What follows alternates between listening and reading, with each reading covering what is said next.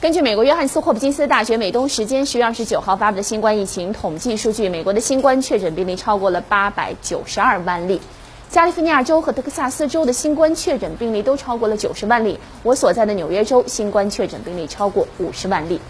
路透社二十七号公布的最新统计数据显示，过去七天近五十万美国人感染新冠病毒，全美超过五千六百人因新冠病亡，住院患者人数激增百分之十三。美国的中西部一些疫情重灾区近期确诊病例数和住院患者数均刷新纪录。